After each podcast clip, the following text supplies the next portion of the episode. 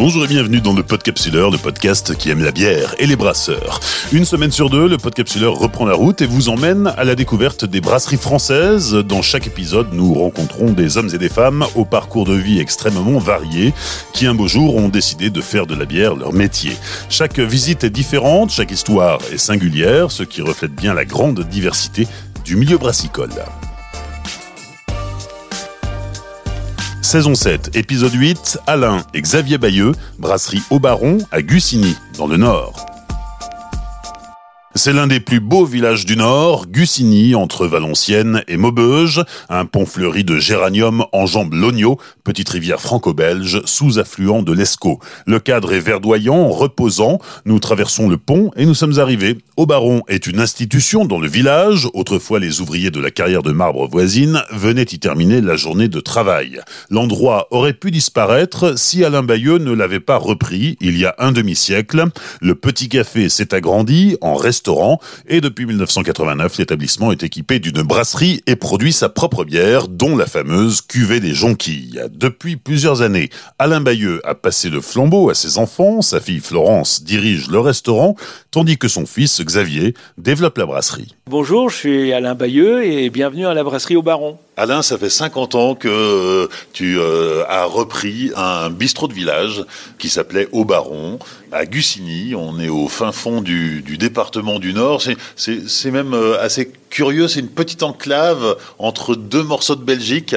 Oui, c'est une découpe qui date de la Révolution entre la France et les Hainaut. Et c'est là qu'on a coupé le Hainaut en deux, quoi. C'est un peu ça. Ce village, tu le connais bien. Ton histoire familiale s'inscrit euh, en partie ici, mais euh, euh, au départ en Belgique, un petit peu au, Congo belge à l'époque. En 1973, tu as tout juste 21 ans. Pour éviter que cet établissement ne perde sa, sa licence 4, tu décides de t'y investir. La brasserie arrivera quelques années plus tard, hein, en, 1989, mais c'est pas complètement innocent parce que tu es arrière, arrière, petit-fils de brasseur. Euh, la bière, c'est une histoire de famille. Oui, bah donc euh, mon arrière-grand-père euh, travaillait déjà en brasserie au 19e siècle et toute la famille a continué donc autour de, la bière. mon père est devenu brasseur à 20 ans, à de l'école. Je suis moi-même né dans cette brasserie. C'était mon terrain de jeu, en gamin, dans la, à la brasserie. Et j'ai suivi euh, après euh, mes parents au Zaïre, donc ex-Congo belge.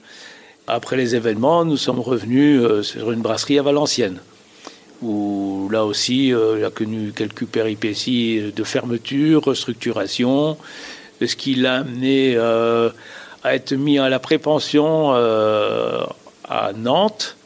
Et c'est à ce moment-là qu'on a décidé d'entrevoir quelque chose, euh, une petite brasserie, à la suite du restaurant que pendant toutes ces années on avait développé ici sur place. Et donc finalement, ta famille arrive à, à, Gussigny parce que c'était pratique. Euh, entre les racines de la famille en Belgique et la brasserie de Valenciennes, c'était un peu un, point d'étape. Après le Zaïre euh, que nous avons quitté, euh, mon père s'est installé comme chef de directeur de fabrication euh, sur Valenciennes, ce qui nous a amené, puisqu'on est originaire de Dour, euh, à mi-chemin de, s'installer ici à Gussigny. Et c'est comme ça qu'on s'est retrouvé en face de cet estaminet qui fermait, qui était en fin de vie et qu'on a voulu sauver. Et pourtant, cet estaminet, c'était quand même une institution dans le village. Alors oui, l'estaminet par lui-même a une histoire, puisque l'activité de marbrerie euh, qu'il y avait au 19e siècle faisait qu'il y avait énormément d'ouvriers sur place.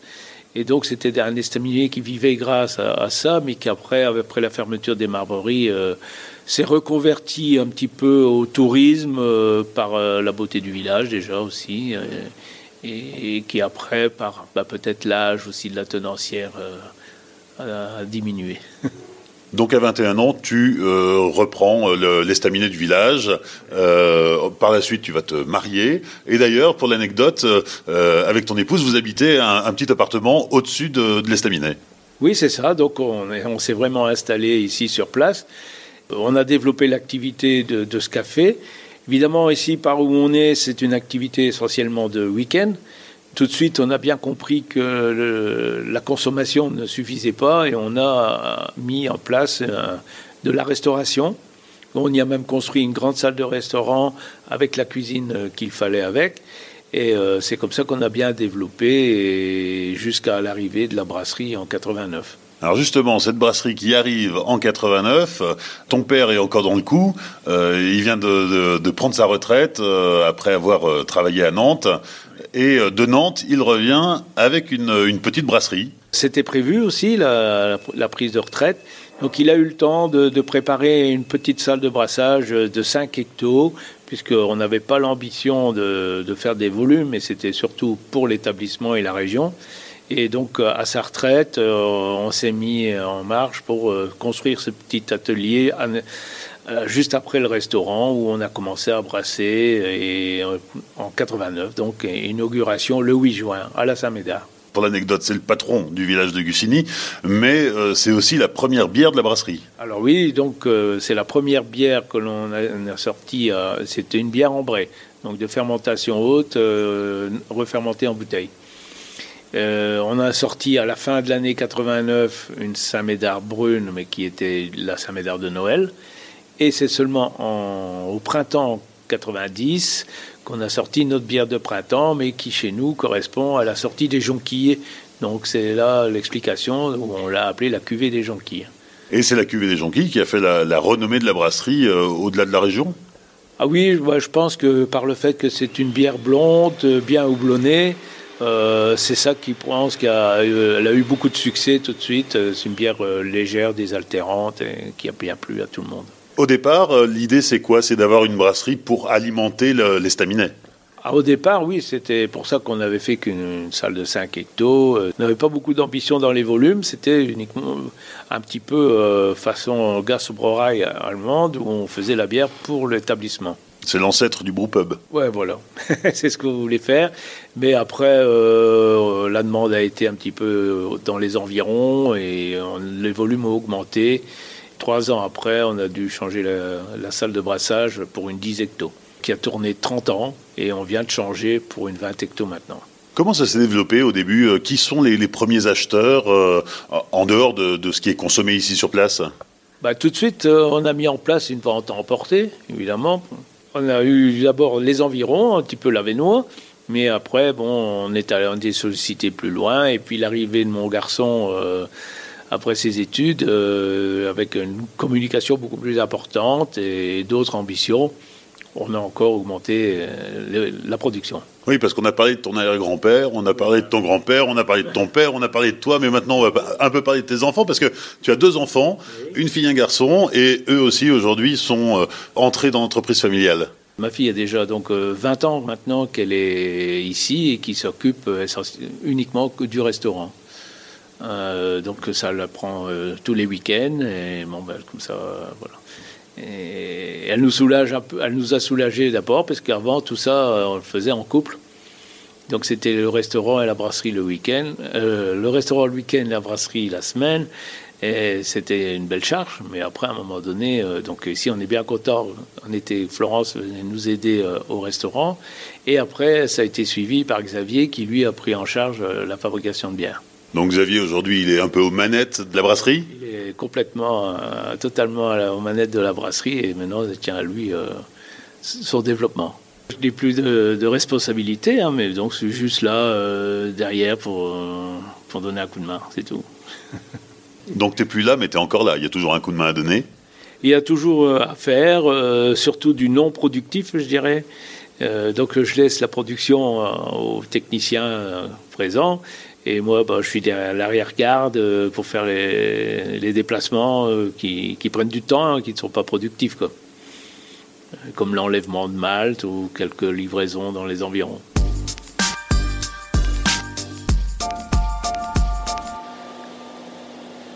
Une nouvelle page de la brasserie au Baron s'ouvre en 2008 avec euh, l'arrivée de Xavier dans la brasserie, le fils d'Alain.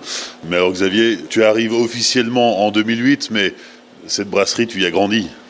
Oui, oui, donc on est deux hein, avec ma sœur à, avoir grandi dans l'établissement. Donc à l'époque, c'était un, petit café-restaurant. Donc on se baladait entre les, chaises des clients. Et puis en 89, la, la, brasserie a ouvert. Donc on était déjà nés. Donc on a on était très jeunes, bien sûr, mais on a un peu connu le chantier, donc on a un peu grandi entre les cuves. Ma sœur était déjà présente depuis quelques années pour euh, la gestion du restaurant, et puis moi, je suis arrivé effectivement en 2008 pour, euh, pour travailler à la brasserie. Donc au début, euh, sous-tirage, livraison, facturation, voilà, et puis apprentissage sur le tas, d'année en année, jusqu'à aujourd'hui où on a fait la transmission complète avec avec nos parents et donc euh, je suis euh, associé gérant avec, euh, avec ma sœur. Alors tu dis que tu as appris sur le tas, mais tu t'es aussi formé, hein, tu as fréquenté l'IFBM pour apprendre à brasser oui, oui, donc un peu d'IFBM. et puis, moi, j'ai surtout une formation industrielle technique euh, auparavant. Et donc, euh, oui, effectivement, le, niveau de l'IFBM, ça m'a permis d'avoir un peu cette, approche, l'approche plus alchimie de la brasserie ce savoir-faire-là, quoi, effectivement. On se trouve là, Xavier, dans la salle de brassage j'allais dire la nouvelle salle de brassage, puisque elle a été installée il y a quelques semaines. Oui, oui, donc on a été livré le, 11 janvier, donc ça fait quelques mois qu'elle tourne. Euh, donc, euh, donc voilà, c'est la troisième salle de brassage de la brasserie, puisqu'on avait commencé avec une, une 500 euh, litres, puis une 10 hectos, et aujourd'hui on est avec une, 20 hectos, entièrement automatisée, qui marche pas toute seule hein, pour autant, hein, qui, demande quand même du travail et du suivi, mais voilà, on a, deux brasseurs qui, qui, sont là à plein temps et qui, qui produisent aujourd'hui 80 à 100 hectos par semaine. Est-ce que tu peux nous présenter l'installation? Oui, donc ici on est dans la pièce. Donc euh, le but du chantier ici, c'était de, conserver les, de pousser un peu les murs pour rester toujours au même endroit, là où était la première salle de brassage en 89. Donc c'est une pièce qui fait à peu près 50 euh, mètres carrés, dans lequel on a notre salle de brassage, la bâche à eau chaude et 5 euh, fermenteurs. Donc on peut imaginer que c'est assez étroit. Mais on y est arrivé, donc ça permet de garder toute l'âme du lieu et euh, la connexion avec l'établissement, euh, la taverne-restaurant, avec la vue sur les cuves. Et c'est pour nous l'essentiel. Euh, on est toujours là au sein de notre village, dans, le fond de la vallée, au bord de l'eau, avec les cuves visibles. Et c'était pour nous l'essentiel. On est toujours au même endroit, on a juste agrandi les cuves et pour le reste, rien n'a changé, on va dire. Alors on est bien loin de ce dont nous parlait ton papa petite production, euh, distribution euh, en voiture dans les quelques commerces autour du village.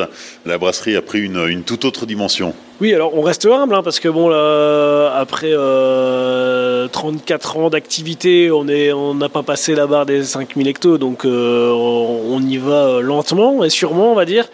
Mais euh, la réputation, elle est là, donc euh, ça nous permet de, vendre essentiellement dans la région euh, des Hauts-de-France où, la bière est assez connue, mais aussi à l'étranger. Donc ça nous permet d'exporter aux États-Unis, dans les pays scandinaves, Norvège, Suède, en Italie où, ça marche bien.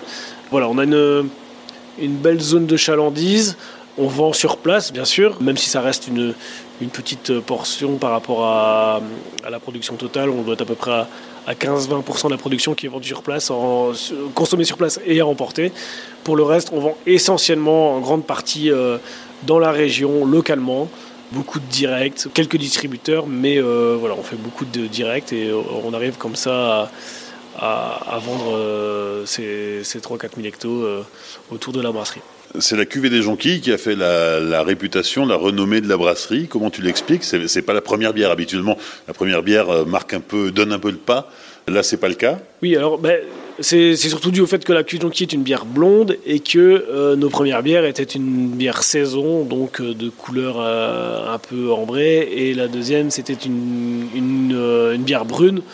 Donc forcément, la, la première bière blonde s'est imposée. Donc, donc voilà. Et puis encore aujourd'hui, la cuvée des jonquilles, ça représente plus de 70% de la production de, de, la brasserie Baron. Donc on reste, on n'est pas monoproduit, mais mais, mais presque quoi. Et, dans un seul format en plus. Donc on, fait quelques fûts de cuvée de jonquilles, mais euh, pour le reste, on est vraiment sur la, la bouteille 75 centilitres bouchonnée liège muselé deux cuvées des jonquilles essentiellement. Ouais, pas de 33 Non, pas de 33 parce que c'est pas notre tradition. Parce que ici, dans notre région du Hainaut, que ce soit côté belge ou côté français, on est encore beaucoup sur cette bière très spécifique de la champenoise avec son bouchon de liège qui identifie vraiment les bières de type saison, les bières fermières. Et donc on, y tient à ce format, c'est un peu notre, euh, notre façon d'identifier les bières qu'on aime et, ce qu'on fait. Et donc, euh, voilà, et nous, les bières, euh, chez nous, on a l'habitude de les partager, donc ça n'a pas de sens de, de, les faire en format individuel. Donc belle salle de brassage, deux cuves.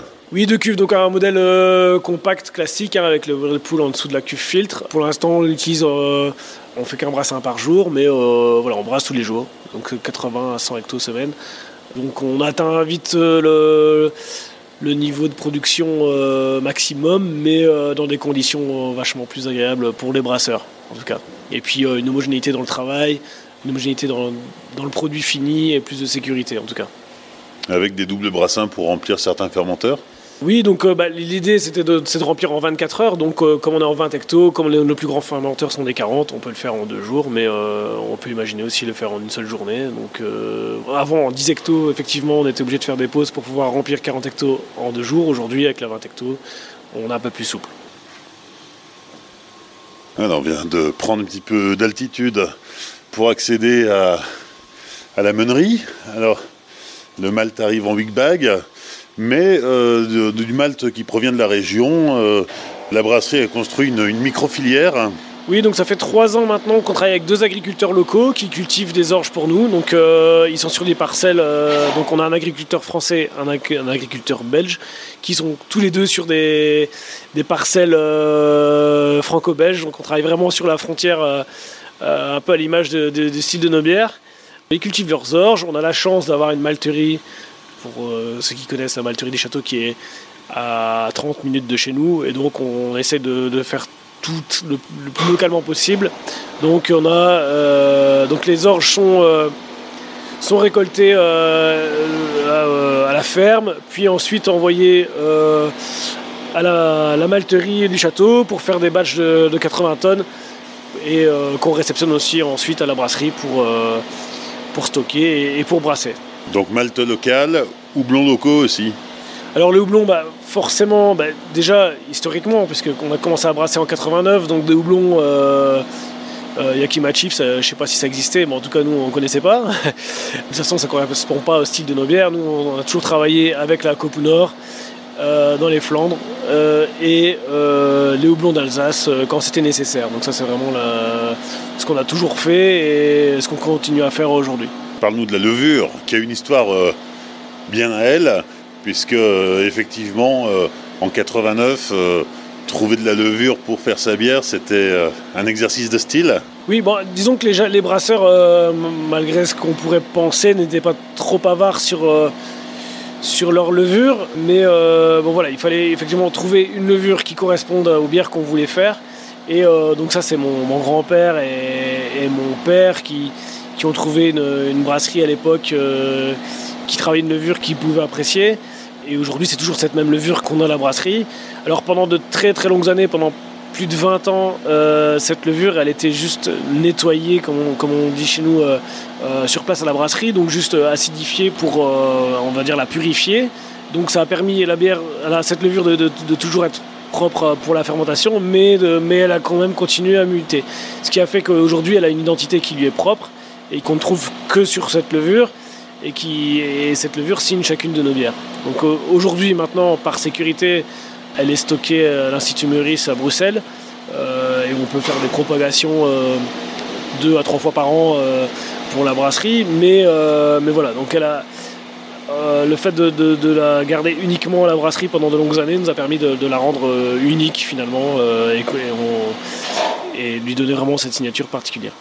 Au même niveau que la meunerie, on trouve euh, le petit labo de la brasserie au Baron. Oui, donc ça c'est l'antre euh, de nos brasseurs. Hein. Donc c'est ici que bon voilà qu'on gère un peu la production et que euh, on fait tous les contrôles qualité et notamment sur la levure et les bières finies, les fermentations en cours.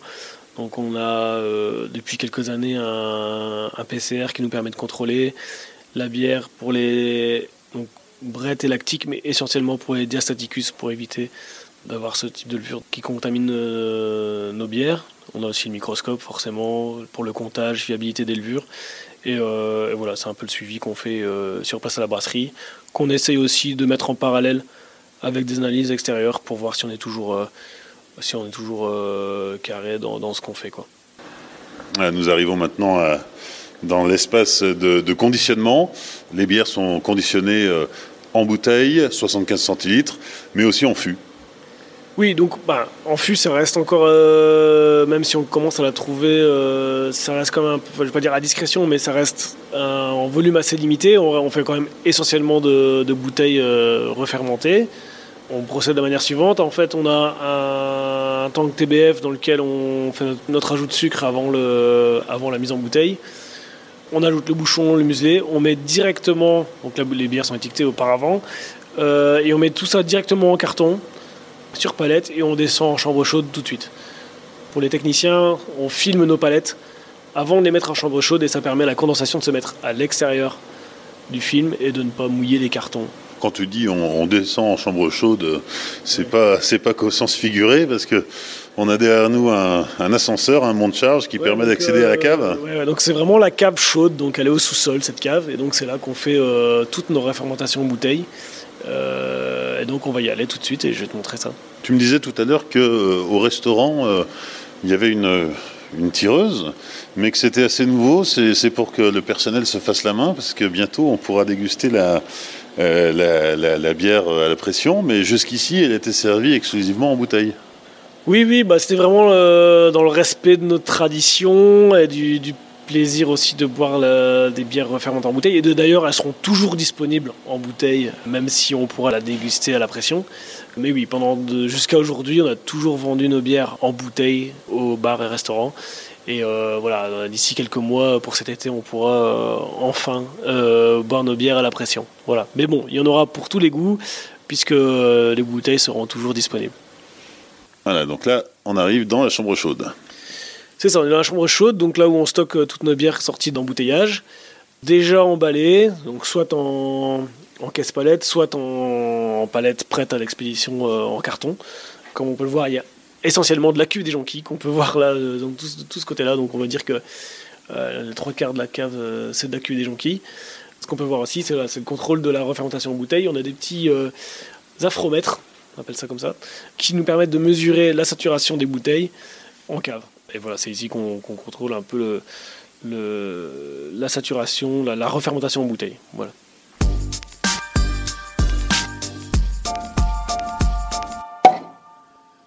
Les cinq dernières minutes avec la dégustation. On commence par la plus connue, on, va, on, va, dire la bière emblématique de la brasserie Baron, c'est la cuvée de Jonquille, bien sûr.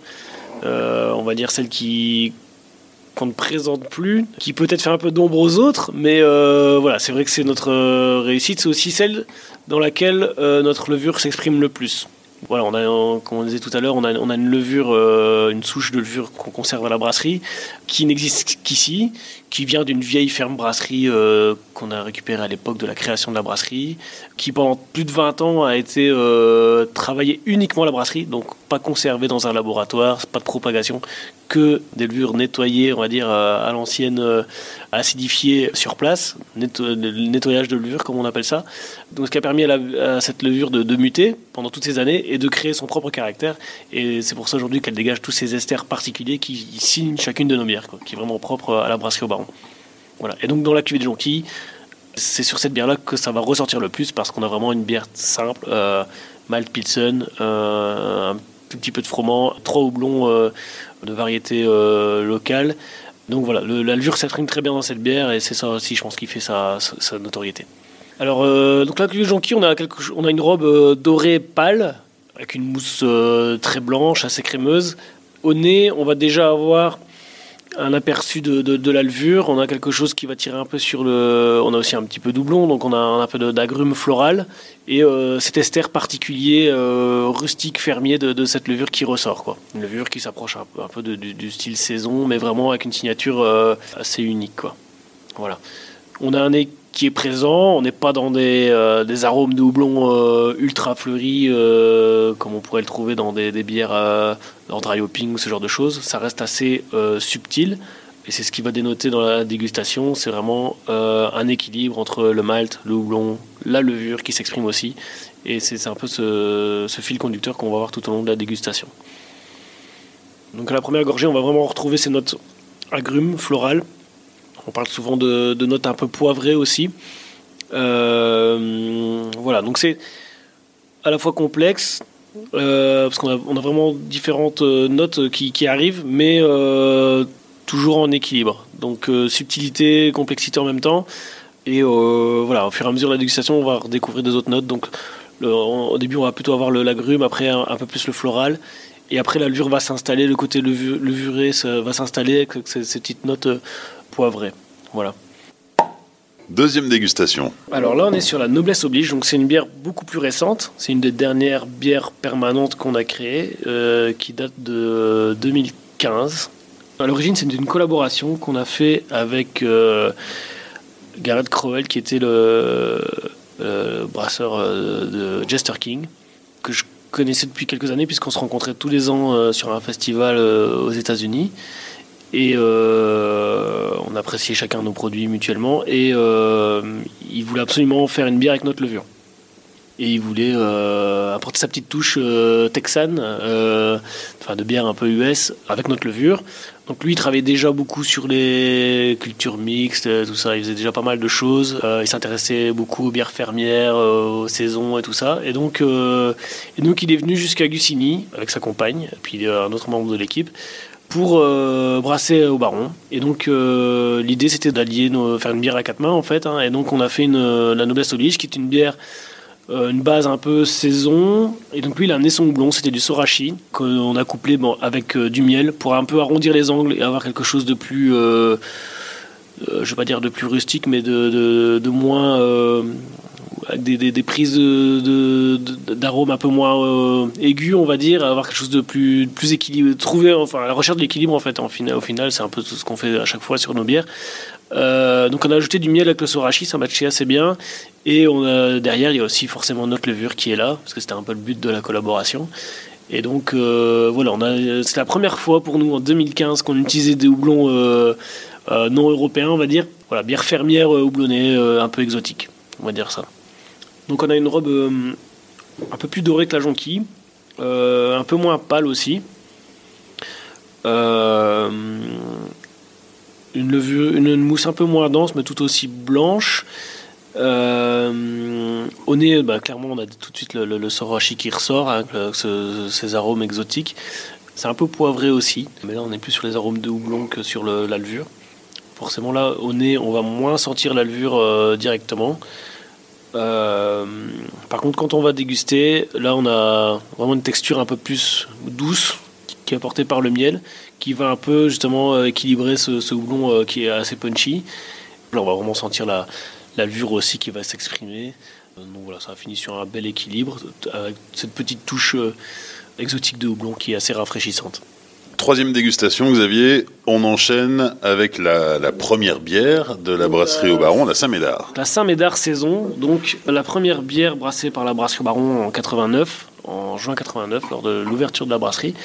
Donc une recette euh, créée par euh, mon papa et mon grand-père, qui s'inspire fortement de la saison que mon grand-père brassait dans la brasserie Cavenel à Dour, là où mon papa est né aussi. Donc une bière... Euh, euh, vraiment inspiration saison, donc une bière euh, sur la céréale, sur le côté biscuit, le côté euh, rustique de la céréale, des houblons aussi traditionnels, un tout petit peu d'épices. Je sais que des fois on voit ça d'un côté négatif aujourd'hui, mais ça reste quand même une tradition dans la saison, donc c'est tout à fait respecter le style que, que d'en mettre. Donc un tout petit peu de coriandre, un petit peu d'écorce d'orange amère.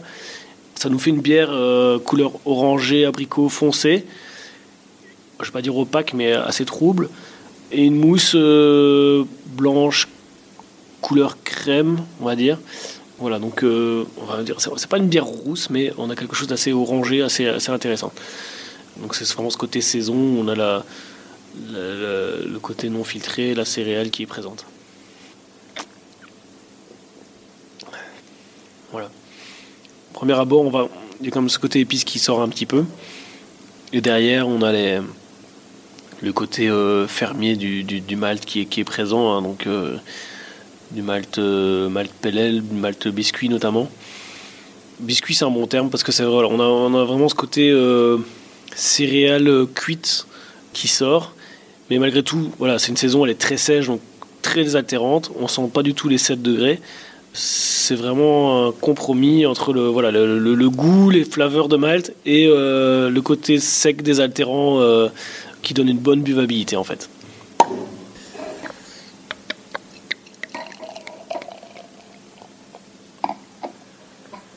Quatrième dégustation, la Saint-Médard brune. Donc Saint-Médard brune, on va dire que c'est un peu une, déclinaison, on va, allez, les birgis qui s'appelleraient peut-être ça une black saison. Donc c'est une déclinaison de notre saison en brune qui est née tout simplement parce que euh, pour la période de, de, Noël, euh, on, voulait sortir une, une bière de Noël.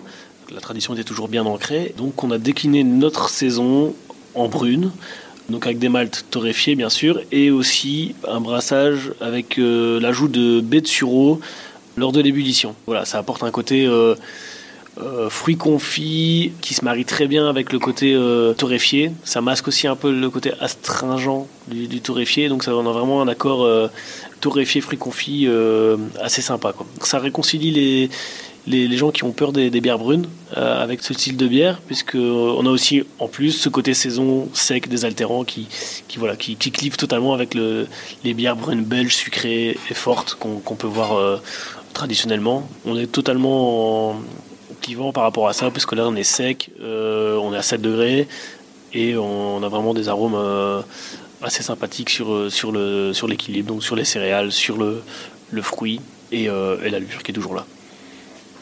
Donc à l'aspect, on a vraiment une bière noire. Donc euh, c'est vrai qu'on a tendance à l'appeler la brune, mais en fait elle est quand même vachement noire.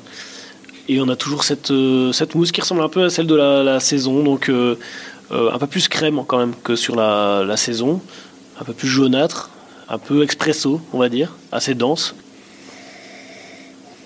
Donc on est finalement c'est assez frais. on sent pas encore trop le côté torréfié peut-être un début de, notre fruité qu'on pourrait deviner. Voilà, donc la dégustation, on a d'abord ce côté torréfié, bien sûr, qui, qui, arrive en premier, mais qui est très vite adouci euh, par justement l'ajout des baies de sureau.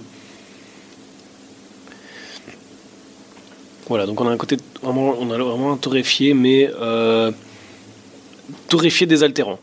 Voilà, donc c'est vraiment ce qui qualifie un peu cette bière. Sec, torréfié. Donc on a vraiment les saveurs euh, fortes du torréfié et le, le côté agréable désaltérant de, de la saison à la fois. Cinquième et dernière dégustation. Ouais, on change totalement de registre puisque c'est l'unique bière euh, de la gamme euh, dans laquelle on n'utilise pas notre levure. Pourquoi? Parce que là on est parti sur une, sur une bière acide donc, que d'autres appelleraient euh, sour. Euh, on était parti au départ sur une recette de grisette, hein, une bière un peu sur le froment, sur le blé. et alors pourquoi donc on l'appelle la lèse majesté Pourquoi? Parce que pendant très longtemps, à la brasserie, lorsqu'on avait plein de gens sur la terrasse, notre personnel réclamait beaucoup. ils disaient les clients, ils aimeraient bien avoir une bière fruitée. et alors c'était la mode des criques et tout ce genre de bière fruitée très sucrée. Euh, à l'époque, on parlait aussi beaucoup de prémix et tout ça. Quoi. Donc, c'était vraiment pas du tout notre, notre cam euh, à la brasserie. C'était pas notre, style de, ce qu'on aimait bien brasser. Et petit à petit, ces dernières années, on a quand même senti le palais des, des, clients euh, changer, avec beaucoup plus d'ouverture sur l'amertume et aussi sur l'acidité. Et donc, on s'est dit, bah, c'est peut-être le moment de faire quelque chose sur les bières fruitées. On est, on est parti sur une bière acide et fruitée. En l'occurrence, on a fait, on a travaillé avec de la mûre purée de mûre 100% euh, fruits, sans ajout. bière acide, base de blé à la mûre, qui s'appelle la Lèse Majesté.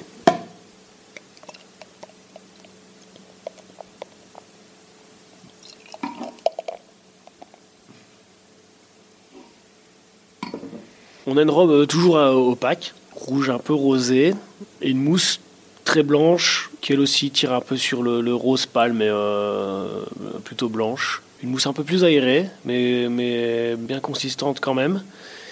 Au nez, on a déjà ces parfums fruités de, de qui sont bien présents. encore une fois, on peut aussi deviner l'acidité qu'on va y trouver, mais ça, joue plutôt sur ce côté parfumé euh, de fruits. Voilà, et la dégustation, on est, on est, euh, c'est le fruit qui domine. J'irais peut-être plus que l'acidité encore. L'acidité, on la, sent vraiment en fin de bouche. Donc encore une fois, on a quelque chose d'équilibré. Euh, on a de la texture aussi.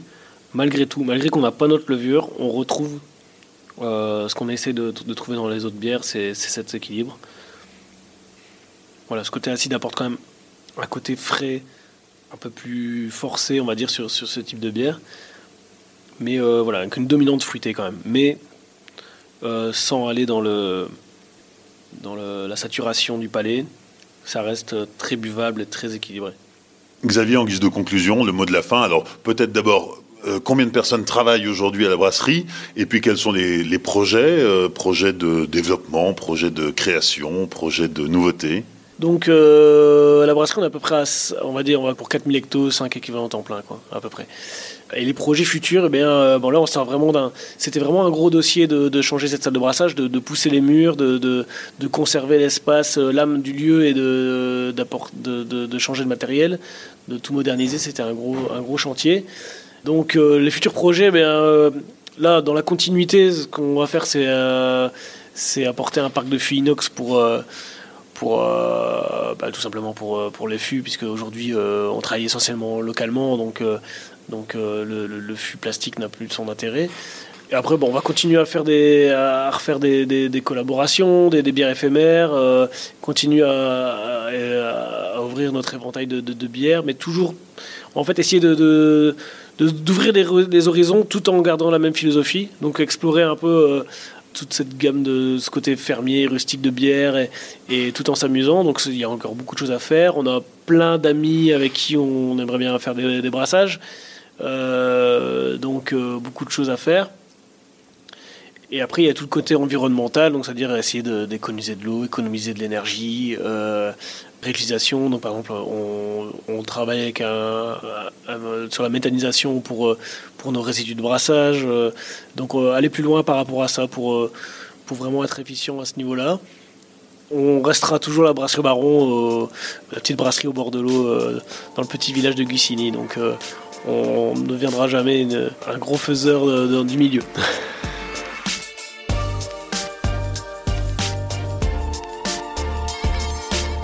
Merci à Alain, Xavier Bayeux et à toute l'équipe de la brasserie Au Baron pour leur accueil lors de l'enregistrement de cet épisode. Sur les réseaux sociaux du Podcapsuleur, Facebook, Twitter et Instagram, vous pourrez découvrir la brasserie en images. N'hésitez pas à liker, commenter et partager cet épisode autour de vous. Vous pouvez aussi laisser un commentaire et 5 étoiles sur Apple Podcast et sur Spotify. Et vous pouvez encore soutenir le Podcapsuleur sur Tipeee. Le lien est dans la description. Rendez-vous dans 15 jours pour découvrir une nouvelle brasserie. D'ici là, souvenez-vous, l'abus d'alcool est dangereux pour la santé, alors savourez mais sans forcer.